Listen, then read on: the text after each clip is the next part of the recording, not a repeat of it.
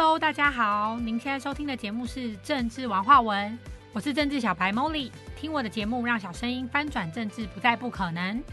我们今天很开心哦，请到小米老师哦来到我们的节目上面，因为小米老师基本上是劳工权益的，算是也算权威了吧，实务经验非常的多。没有没有没有，权威还是很多啦。就是看到很多我们现在的社会现象，也帮助很多劳工员工朋友去处理一些职场纠纷的问题哦。所以想要问问看，就是小米老师观察到台湾现在的就业环境大概是怎么样啊？好，嗯，其实。我我们自己在职场上也蛮长一段时间的。其实，在过去的职场环境，当然就是比较单纯嘛。像我们爸妈那年代，就是一个工作可能就是可以做到底这样子。对对，但像现在啊，我们在看履历表的时候啊，现在的那个履历表啊，那个都几个月、几个月、几个月这样。然后，所以。我们如果有看到那种一年以上，都会想要给他按赞的，真的哦。对，就其实当时都这么短的，都蛮都蛮短的。然后当然你就会反映了一件事，因为如果大多数的人都出现了这个现象，其实当下我就会想说，哎，到底发生了什么事情呢？这样。对。那除了呃，因为我也蛮常去演讲的，那有时候就会问现场的一些嗯年轻朋友啊，在此就是他们就问他们说，就是为什么？呃，换来换去，换来换去啊。他说，第一个是，呃，也也有可能是因为不认识自己，所以找到了错误的工作，不适合的不适合的工作，所以一直换，那是可以理解，因为那是自身的问题。那还有一种是，呃，他们可能也呃，对于台湾目前的一个大环境当中的产业，他可能也觉得呃，薪资不太够，嗯，就是。他需求的薪资不太够，所以他可能就一直换，可能想要换到一个比较高薪资的一个产业里面。可是这个我就讲过，高薪资的产业相对的你要看的是什么？除非你去当业务员，或者是呃就有奖金制度的，那你可能薪水可以高一点。要不然你就是得要靠你的专业、你的高知识，然后高专业去呃换取你的那个高额的薪水嘛。是对。那现在。台湾的职场环境啊，其实蛮变动，就是你可以从这些现象，就是呃，大家都只做几个月的状态来下，也许你你可以看到，就是现在的职场环境确实没有那么稳定，然后加上这两年的疫情的关系，那真的哇，看到好多人突然间就失业了，然后突然间失业的状态下，他们可能又没有第二专长，然后。呃，也不知道要去找什么工作，那找到了工作也不一定适合他，就是勉强自己去工作，所以他就产生了很多的负能量，开始抱怨，然后开始抱怨他的人生有多么的惨啊，开始抱怨这个环境有多么的糟啊，然后什么的，就好像每个人开始这么做的时候，整个呃。我觉得空气中都弥漫着这个负面的能量，很负面的能量，然后它形成了一个很不好的循环。所以我觉得，如果你要说台湾台湾的职场环境，呃，普遍来说啦，大多数都是比较不快乐的状态。哦，对，比较不快乐的状态。那当然，有些公司它可能福利很好，薪水很好，也许可以去营造出让人家比较快乐的感觉，开心对，幸幸福企业嘛，这样。是。可是老实说。你说他们真的幸福吗？因为有时候薪水或者是呃福利这件事情，它可能只是一个外在的条件，它不见得能够满足每个人心中的需求或心中的快乐。这样子，对他也许他是有啦，暂时有啦，拿到股票那一瞬间或者拿到薪水那一瞬间开心了一下，但是可能生活当中的压力，比如说我要交好多的钱，或者需要对，这时候哎，怎么瞬间钱又见底了？这样，嗯，但。台湾的职场环境友不友善这件事，我觉得我不好说。但是如果以普遍来看，从呃接触到的这么多人的状态下，大家普遍是不快乐的。然后就会出现了很多的心理问题哦，所以这几年其实蛮多有心理状况的人，真的也不少在职场上。对啊，真的蛮多。对我自己就是在职场生生涯当中，其实真的也碰过很多人因为工作而产生的心理疾病。嗯，对，所以台湾的职场环境，我觉得某种程度。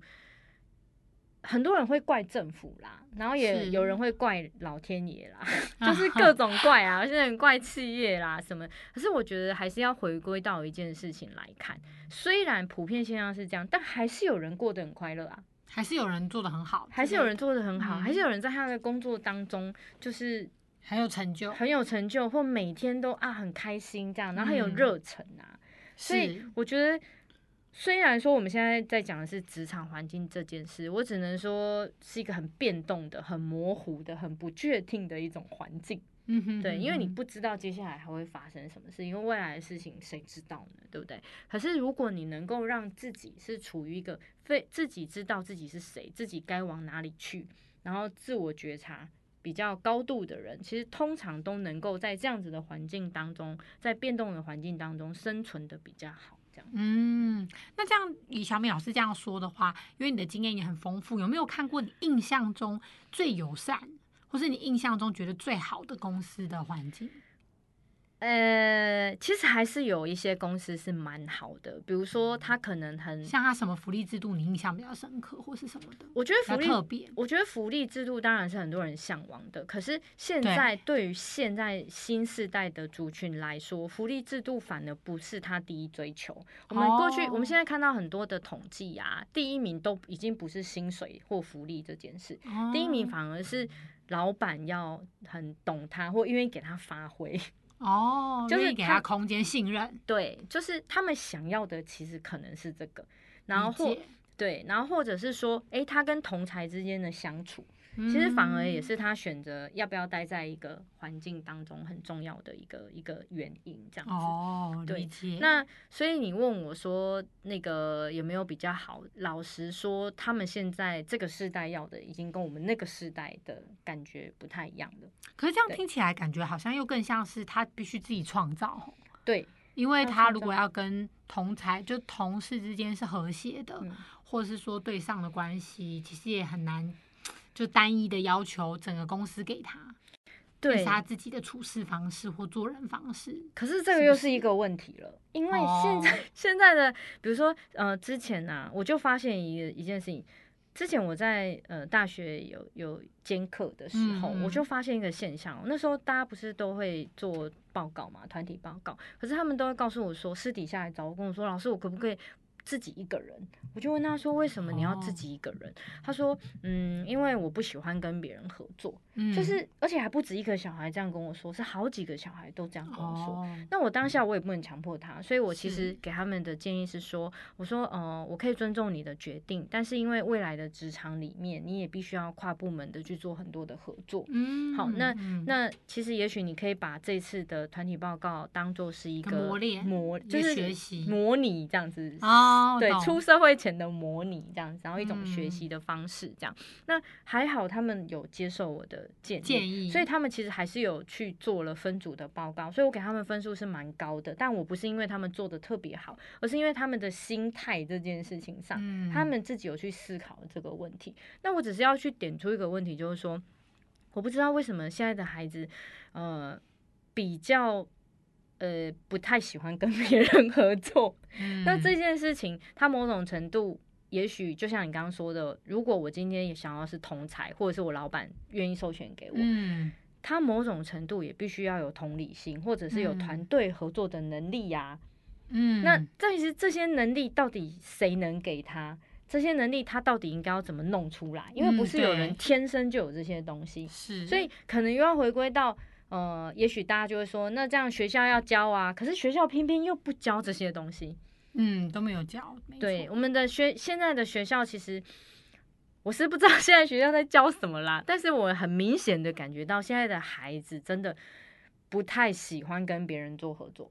不太喜欢团体，不太喜欢，不知道为什么。觉得很不自由吧？，对，然后再来就是呃，他们在口条表达上也不知道怎么去表达自己的能力或者是一些想法，真心的想法，对，然后就嗯反而都会自己闷着这样。哦，这是我真的普遍看到一些现象。那当然，呃，所以我我每次都看到，就会跟学生开玩笑说，我跟你说，还有就是他们会比较以呃本本位主义啦。比较自所以我中心，所以我每次都讲一句话，就说：“哎、如果你们很有礼貌，相信我，你们在职场上会打赢，就是赢过很多人的这样子。对对对，哦就是就赢过很多人。光是有礼貌这件事情就，好像有注意到这个现象哎，对，所以但老实说，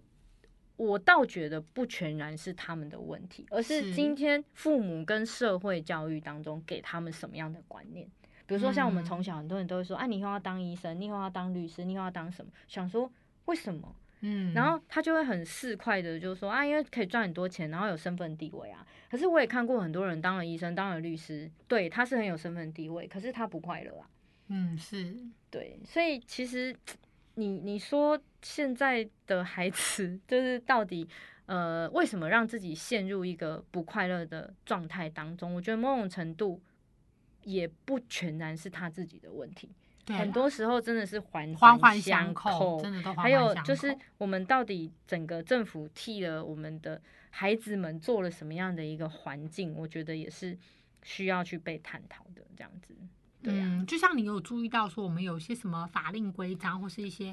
可能在政府上面本来是想要协助，就是说协助民间，或是呃协助学生也好，或员工或劳工也好，可是反而造让大家更难做了，或造成很多困扰这的这就是我们 HR 的有，这就是我们 HR 的痛点了。比比如说现在法令它规定的很严谨，我相信它出发点是好意，但不不尽然全部的人都是这样子都适用，对，都适用，而且各行各业，各行各业，其实你怎么可以用一个劳动基准法或者是劳动相关法令就去就去框住了所有的产业呢？所以就会造成很多的劳资对立就开始出现了，这样。哦好，比如说像我就曾经接到一通电话，一拿起来，因为我们现在法令不是有规定说，就是要休息四个小时，要休息三十分钟嘛。好，嗯然后呢，我就曾经接过电话，一拿起来先骂我三字经哎，因为我们是人资啊单位啊然后因为。原本这电话不会是我接，那刚好因为我下属都不在，所以我就接起来。嗯他就先骂我三字经，然后我嗯就他说：“请问你这边是哪边啊？”因为我们还是要很和善嘛，对不对？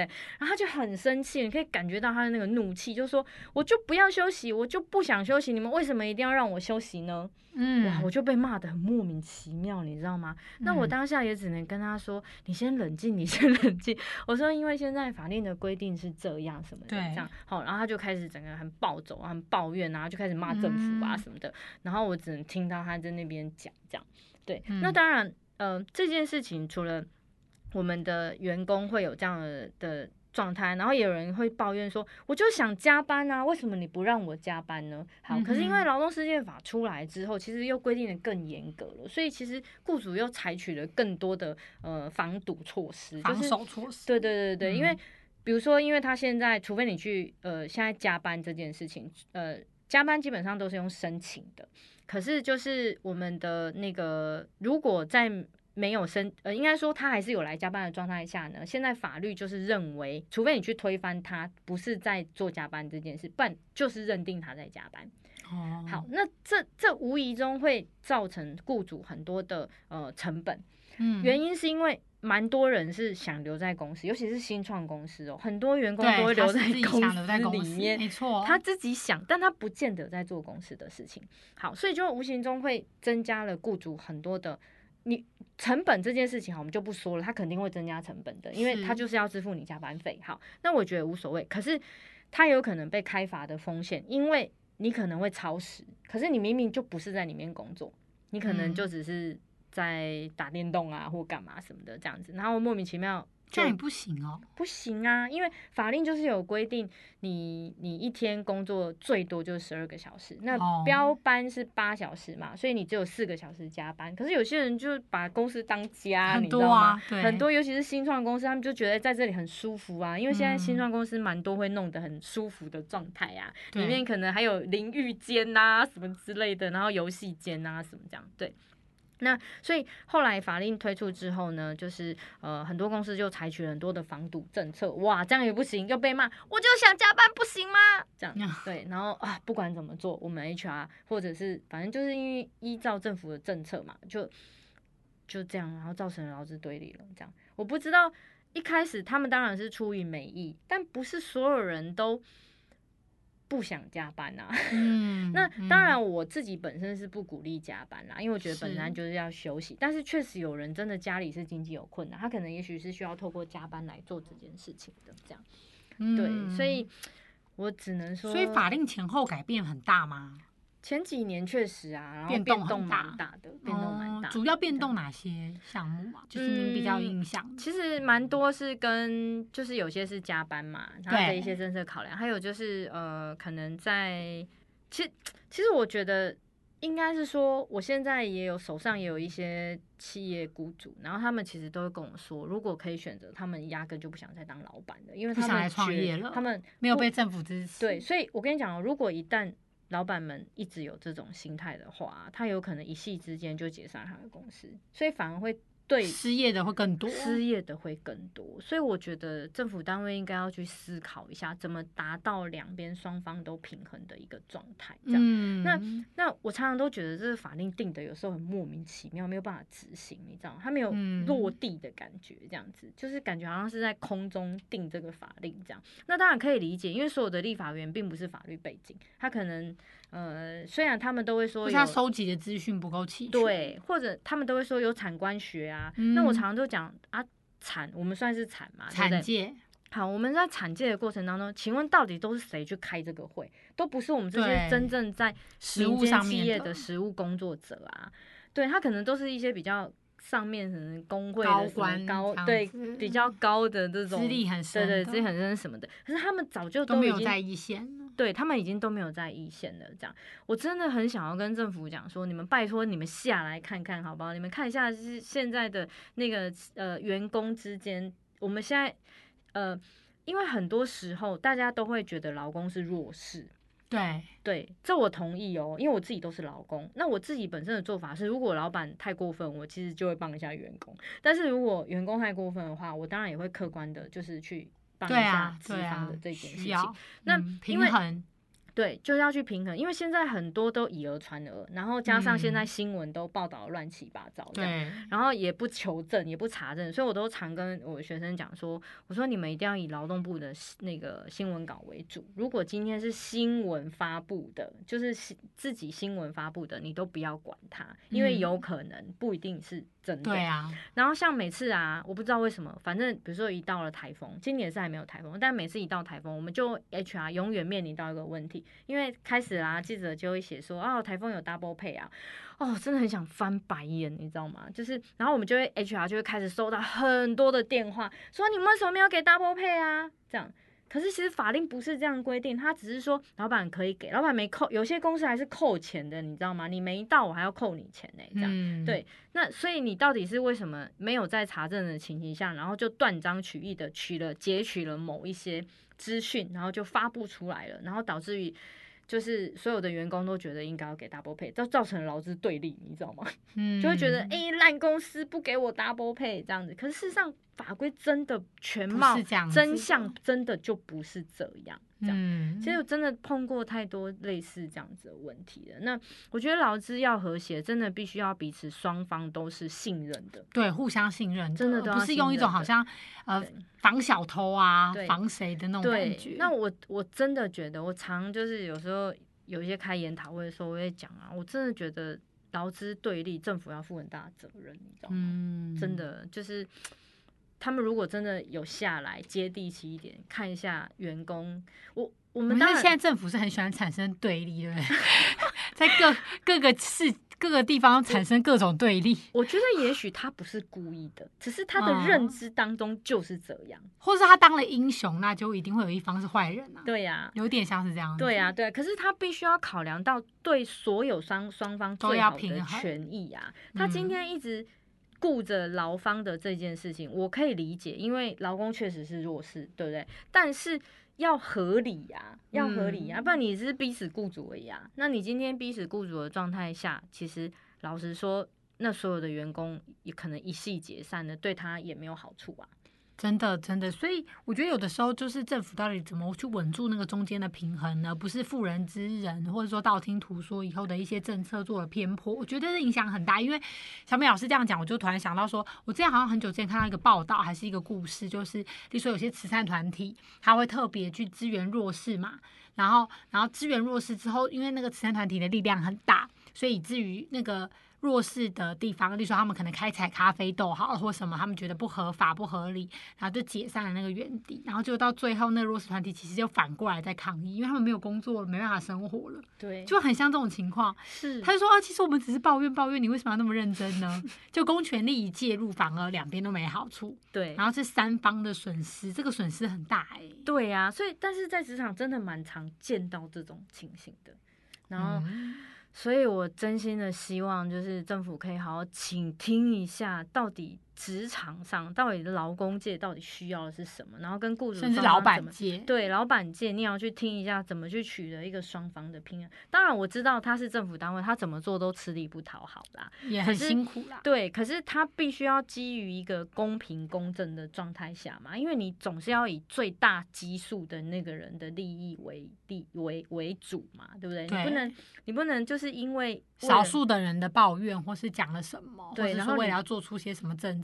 对，然后你就嗯，你知道哈啊，就导致于啊，双方劳资对立的更严重，这样子。对，这个真的是可以让我们好好去醒思。有的时候我们可能都只有在我们自己的角度或自己的观点，我们没有看到我们是一个更大的整体。就像政治文化文一直强调的，其实政治就是落实在我们生活的每一天，在每个小事情上面都是环环相扣的。只有我呃，除了为自己着想，也为别人着想，我们的环境跟社会才会更和谐，彼此互相信赖。对，真的，我觉得要有同理心呢。同理心这件事情，我觉得在目前的社会当中是真的很需要的，因为。为什么会有争议这件事情？就是因为彼此双方没办法换位思考，对，大家都只站在自己的立场，所以没办法去倾听跟沟通。嗯，其实这这个是为什么常常会出现劳资对立的。一个状态，可是如果今天双方都有互相同理，然后彼此呃可以理解双方对方的一个状态的话，我相信那个各退一步，达到平衡，对，会就是会比较和谐，不见得要退，但是就是它会呈现一种，哎，大家都互相听一下对方的想法，倾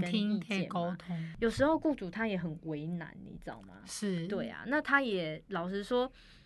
呃，它一定有成本上的考量。那这个成本不是只有金钱的，包括时间、包括人力的成本，这些都是隐形成本的。这些平一般的劳工是不会知道，但是我们 HR 是知道的。是对，所以不是不是有时候要帮雇主讲话，而是因为我们都知道啊，整个公司就是一艘大船。今天你一直逼逼死那个。那个船长，船长开船的人，对啊，那里不是船全沉的吗？对啊，对，所以其实我们的角色就是会去做一下。我常常都跟我的学生 HR 们讲说，我觉得你自己决定要做什么样的 HR，因为很多 HR 在可能地卡板上常常都被说我们就是很废啊，只会订鸡排、下午茶之类的，完全没有功能这样。那我常常都跟他们讲说，我觉得是你自己决定你要做什么样的 HR，你也可以做，就是真的是劳资双方的。